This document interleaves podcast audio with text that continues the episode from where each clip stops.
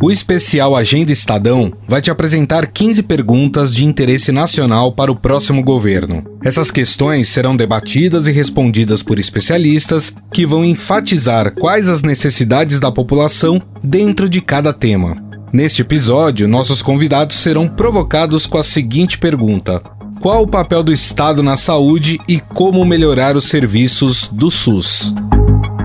O tema da saúde ganhou tamanha importância após o surgimento da Covid-19. Passados mais de dois anos, o Brasil tem mais de 660 mil mortes. Desde o dia 12 de março de 2020, segundo o Ministério da Saúde, o Brasil, naquela época, havia registrado a primeira morte por Covid-19. E nós já começamos, inclusive, o mês de abril com uma triste marca, agora do ano de 2022. Chegamos a 660 mil mortes pela Covid-19 desde o início da pandemia. O pesadelo da pandemia mostrou como o trabalho do Sistema Único de Saúde é imprescindível para a população. São 150 milhões os brasileiros exclusivamente dependentes do SUS, seja para curar um resfriado, tomar uma vacina ou se submeter a uma cirurgia cardíaca. O diretor de pesquisas do Instituto de Estudos para Políticas de Saúde, Rudi Rocha, afirma que compete ao Ministério da Saúde articular ações, coordenar o serviço de vigilância de alta complexidade e de organização geral de redes de atenção do SUS. Por um lado, essa, a, a, o grau de capilaridade que o sistema tem no Brasil é muito bem-vindo. Né? Torna ele é como se ele tivesse raízes profundas no Brasil inteiro. Né? Por outro, existe uma preocupação enorme. Né? Por quê? Porque a gente precisa, sim, e muito do governo federal para articular, para coordenar é, é, é, serviço de, de, de, vigilância, alta complexidade, é, organização de rede de atenção, para fomentar com financiamento vários programas importantes, seja de atenção primária, seja de, de imunização e vacinas, assim por diante. Então, na verdade, tem um lado bom da história, é, que ao assumir maior protagonismo, estados e municípios dão essa força para o sistema na ponta. Mas, por outro lado, é muito preocupante né, o fato de que, no limite, a gente está fragmentando por completo né, a coordenação do sistema de saúde. Né? Qual é a preocupação com isso? A preocupação é que para a gente avançar em termos de ganho de eficiência, melhoria de serviço, etc., a gente precisa de todo mundo trabalhando junto. Né? Mal bem, a atenção primária, lá na ponta é municipal, mas o hospital, de repente, é estadual, e os recursos que são transferidos são federais, em parte. Isso tem que estar alinhado. Né? A gente tem que é, é, nos mover de uma maneira muito coordenada no sistema. O presidente do Instituto Todos pela Saúde, Jorge Calil, diz que além de coordenar e financiar o SUS, a União deve se utilizar de ferramentas de informação para otimizar recursos financeiros e humanos. Bom, sem dúvida, o Ministério da Saúde sempre teve esse papel muito grande de coordenação das políticas públicas de saúde. E é fundamental que tenha uma coordenação que seja é, centralizada. A execução era muito antes federal dos estados, ela está cada vez mais por decisões que foram políticas administrativas, ela foi sendo repassada ah, para a execução nos estados e, sobretudo, nos municípios.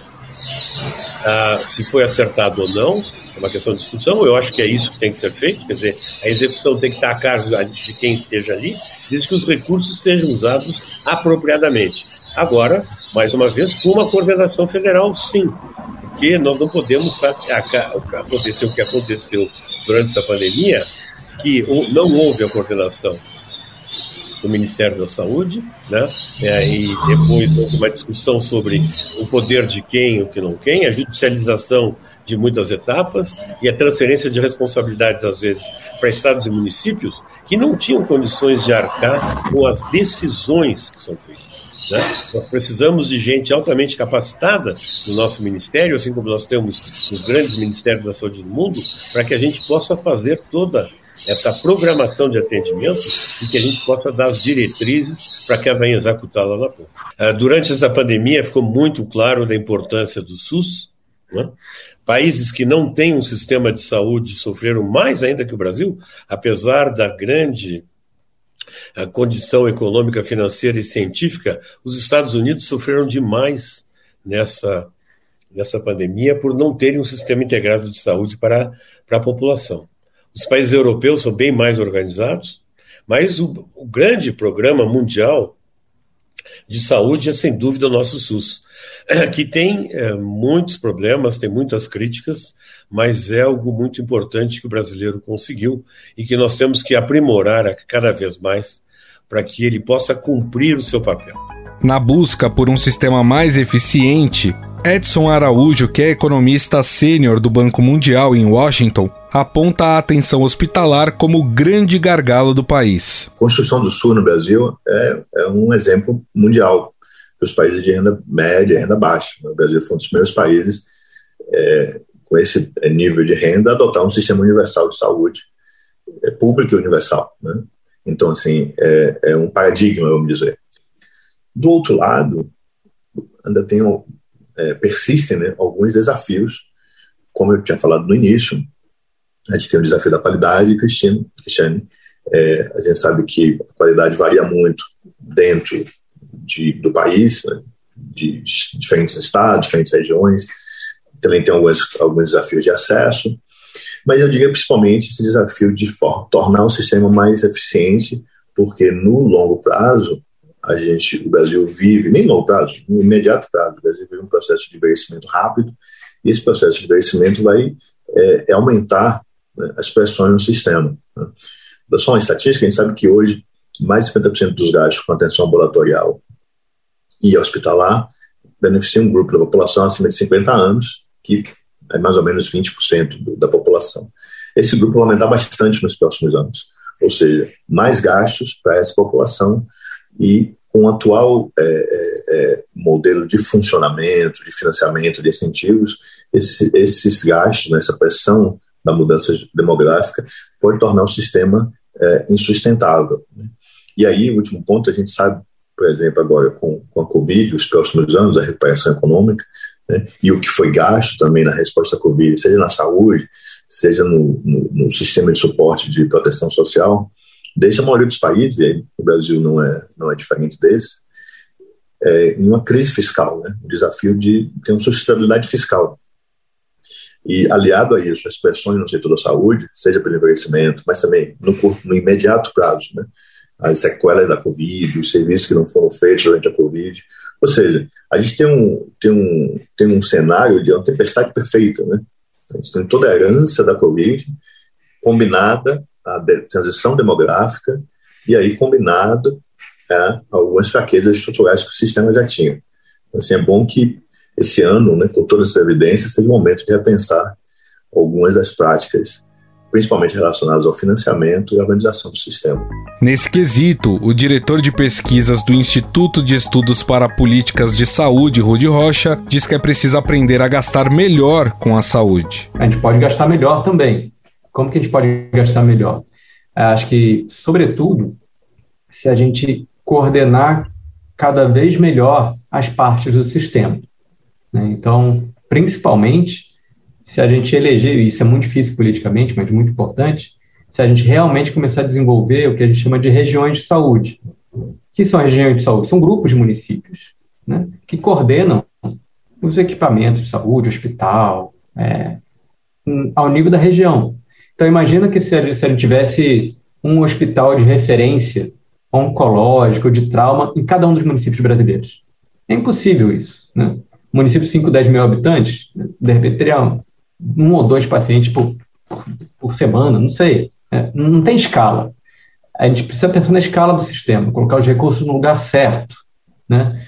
que é o nível de né, grupos de municípios que se coordenem para alocar esses recursos é, e que esses recursos se coordenem entre si. Então, muito bem, a gente tem o serviço de atenção primária, tem que referenciar muito bem para os serviços de diagnóstico e imagem, de mais alta complexidade hospitalar, ao nível do hospital de referência regional, e assim por diante, né? de maneira a não duplicar esforços, né? É, gastar, enfim, duplicar equipamentos, recursos, exames, né? e, sobretudo, trazer mais saúde para a pessoa, né, para os pacientes. Um estudo feito pela pesquisadora Lígia Bahia, da Universidade Federal do Rio, mostrou que os setores público e privado disputaram médicos na pandemia. E o saldo, claro, foi negativo para o SUS, que perdeu especialistas em UTI, infectologistas e psiquiatras, por exemplo. Em 2019, 54% dos médicos intensivistas atuavam em hospitais públicos. Hoje, essa fatia diminuiu para 51%. A pesquisadora defende uma mudança na política atual que dá subsídios ao privado, com isenções de impostos para hospitais filantrópicos que não atendem 100% o SUS e desconto no imposto de renda de pessoas que pagam planos de saúde o direito à saúde, né? O direito à saúde foi aprovado na Constituição. Entretanto, as políticas que nós temos, elas não são assim. É um problema eu colocar em ordem a política. Né? A gente não tem políticas compatíveis com assegurar o direito à saúde. O que, que acontece no Brasil? Né? A gente tem muito subsídio para o setor privado, não é à toa que a gente tem um setor privado tão grande que a gente tem um gasto privado tão grande. Né? A gente tem políticas que sustentam isso. Então, eu colocaria assim: que o principal desafio é o desafio político. Né? E o segundo principal desafio é desprivatizar o sistema de saúde. Né? Porque se a gente tem um sistema hoje que é mais privado do que público, ele precisa ser desprivatizado. Porque não adianta a gente imaginar que a gente vai poder gastar mais do que 9% do PIB com saúde, né? Então, quando eu dou aula, eu costumo dizer o seguinte: olha só, não é só mais, mais, mais, mais, mais dinheiro, mais hospital, mais. Não, é menos. Né? Menos subsídio para o privado, menos políticas que favoreçam o privado, menos créditos oficiais para o privado, né? A gente tem que ter políticas que sejam compatíveis com o país que aprovou um sistema público universal, né? Para o médico Gonçalo Vencina, é preciso uma mudança completa na forma de financiamento do Sistema Único de Saúde.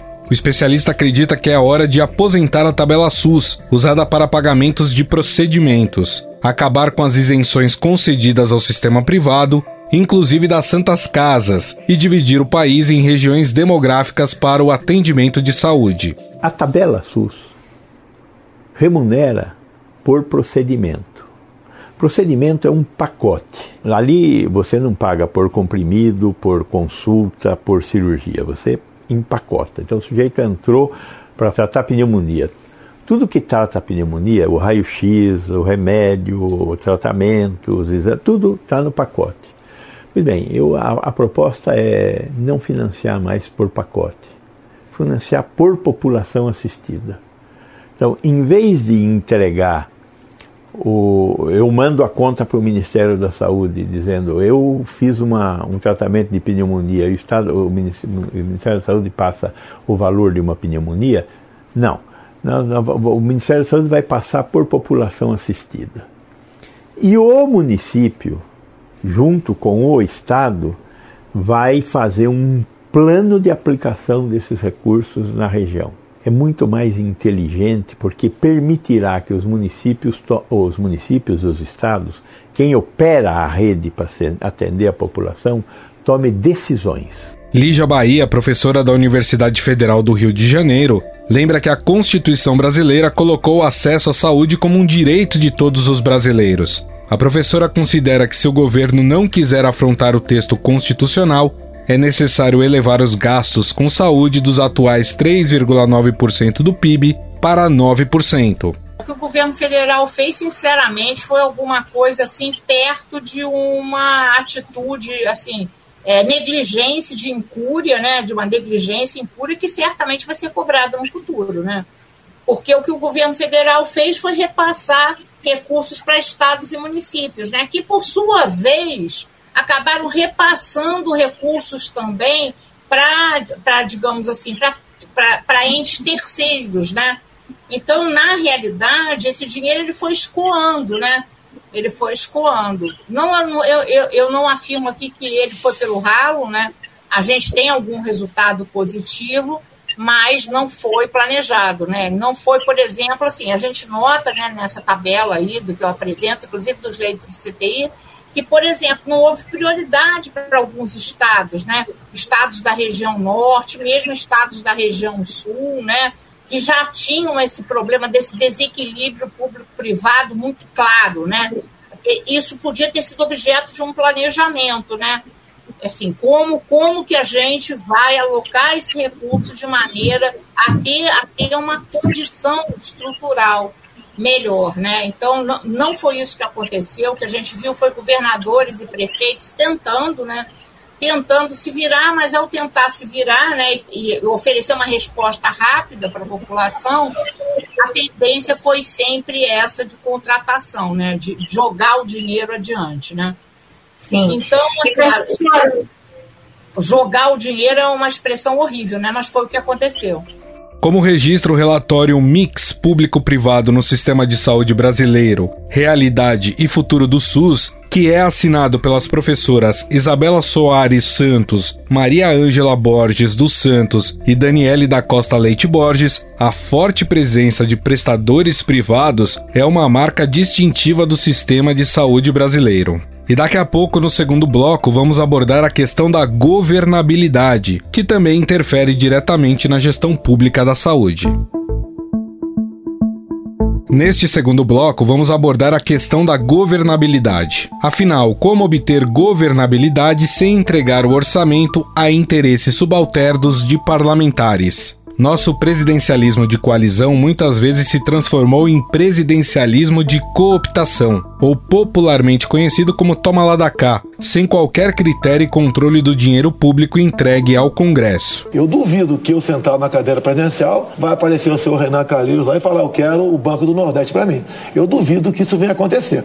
A forma de fazer política como foi feita até o momento. E toda a imprensa pergunta para mim, como você vai governar sem eu tomar lá da cá? Eu responder, eu devolveria a pergunta a vocês. Existe outra forma de governar ou é só essa? Isso ocorre em boa parte porque no Brasil há mais partidos registrados do que unidades federativas. São 32 legendas, a maior parte sem contorno ideológico claro ou diretriz programática definida, e que sobrevivem muitas vezes dos recursos do Estado e das relações fisiológicas em Brasília. Neste contexto de uma fragmentação partidária, o orçamento público acabou virando ao longo dos anos um instrumento de barganha política. O orçamento secreto criado pelos parlamentares para repassar dinheiro a redutos eleitorais e revelado pelo Estadão, por exemplo, deve alcançar 53 bilhões ao final deste ano. Inventaram que eu tenho um orçamento secreto agora. É, eu vi. Na Globo você tava baixando. Eu tenho um reservatório de leite condensado ali, 3 milhões de latas. Mas você pode ver. Esse é sinal que eles não têm o que falar. Para o próximo presidente, fica a responsabilidade de restabelecer uma agenda republicana com o Congresso, com foco na execução de políticas públicas. O cientista político do INSPER, Carlos Melo, destaca que essa relação entre legislativo e executivo deve ser pautada pelo interesse público. De uma forma ou de outra, todos os presidentes recorrem a algum grau de fisiologismo, algum, vamos lá, compartilhamento né, da máquina e dos recursos públicos com o, o legislativo. Né? Mas alguns governos conseguem fazer isso dentro da ideia de um projeto. Né? Pretende chegar em tal ponto, plano real, por exemplo, ou a, a, a inclusão social. Né? Você pagava, o governo pagava alguns, alguns pedágios né, para ter governabilidade? Pagava. Isso em qualquer lugar do mundo sempre tem algum nível de concessão, né? algum nível de barganha, para usar o termo, o termo mais adequado. O, o problema é quando você, você tem a barganha a troco de nada, né? quando não tem um projeto, só a, a, a troco da sobrevivência né? de um projeto de poder, não de um projeto de transformação social. Em 2005, o primeiro mandato do ex-presidente Lula foi marcado pelo escândalo do mensalão, prática de pagamento a deputados para votarem a favor de projetos de interesse do executivo. O que eu acho é que não houve mensalão. O que eu acho, cara, eu também não vou ficar discutindo a decisão da Suprema Corte. Eu só acho que essa história vai ser recontada. É apenas uma questão de tempo. Essa história vai ser recontada para saber o que aconteceu na verdade. Entre as causas do impeachment da sua sucessora Dilma Rousseff em 2016 estava justamente o relacionamento conflituoso com o Congresso. Em abril daquele ano, o Estadão mostrou que somente as mudanças no segundo escalão do governo Dilma, em busca de votos para brecar o impeachment, envolveram a negociação de cargos com poder sobre 38 bilhões de reais em recursos do orçamento. Diante da decisão do Senado, eu quero mais uma vez esclarecer os fatos e denunciar os riscos para o país de um impeachment fraudulento, um verdadeiro golpe. Eleito sob o discurso de rompimento com a velha política, o presidente Jair Bolsonaro, na prática, não mudou o cenário. O líder do governo na Câmara, deputado Ricardo Barros, chegou a dizer que era absolutamente justo que os partidos que apoiam o governo tenham, em troca disso, acesso a cargos na administração. Obrigado, presidente. Peço apoio de todos os meus colegas parlamentares para a gente construir um Brasil melhor. Com o embarque do Centrão no governo, consumado com as eleições de Arthur Lira na Câmara e Rodrigo Pacheco no Senado, alguns partidos como PP, PL e republicanos se tornaram mais governistas. A nova adesão contribuiu para parlamentares aprovarem os próprios projetos, enquanto temas da agenda presidencial tiveram menos força, como a pauta de costumes. Pressionado a pautar impeachments contra Bolsonaro, o presidente da Câmara, Arthur Lira, iniciou uma discussão para debater uma mudança no modelo de representação brasileira ao semipresidencialismo.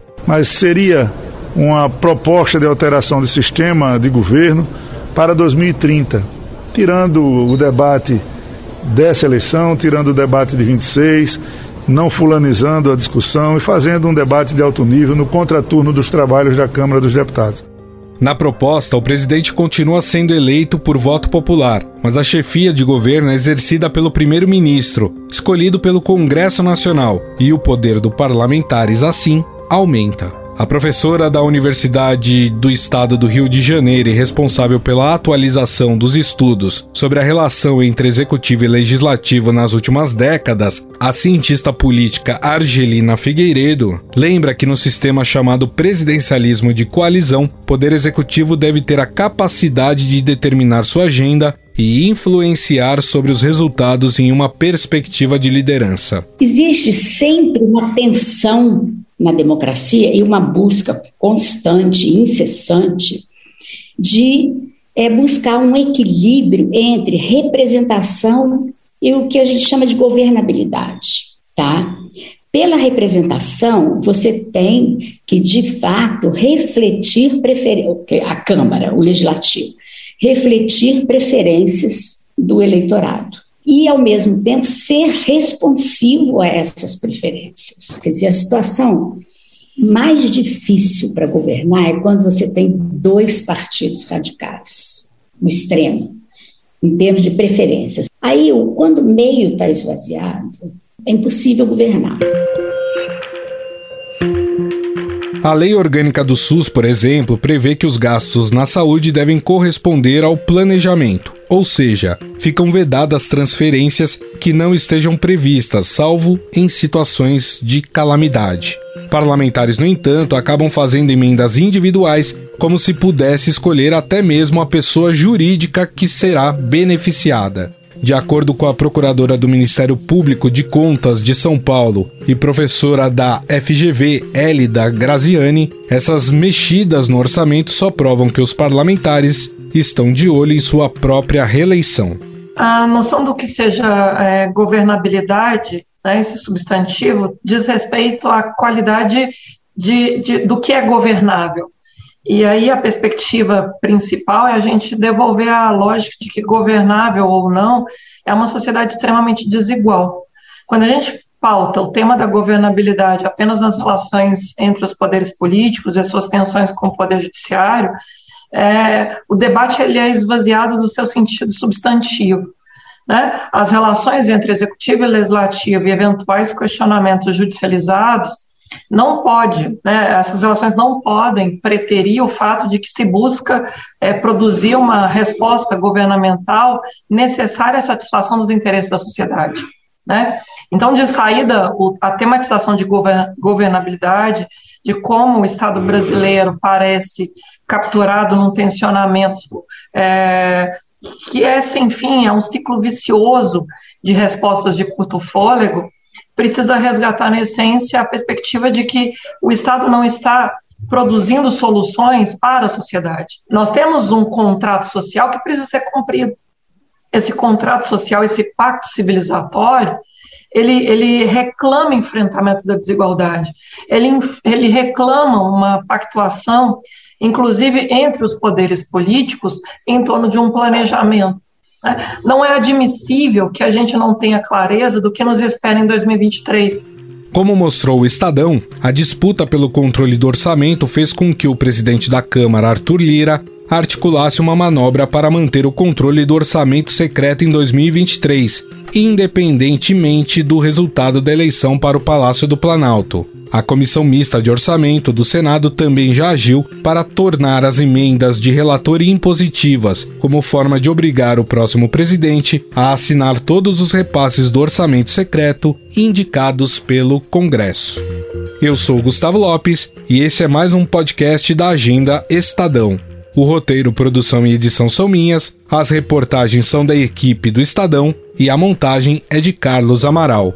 Um abraço a todos.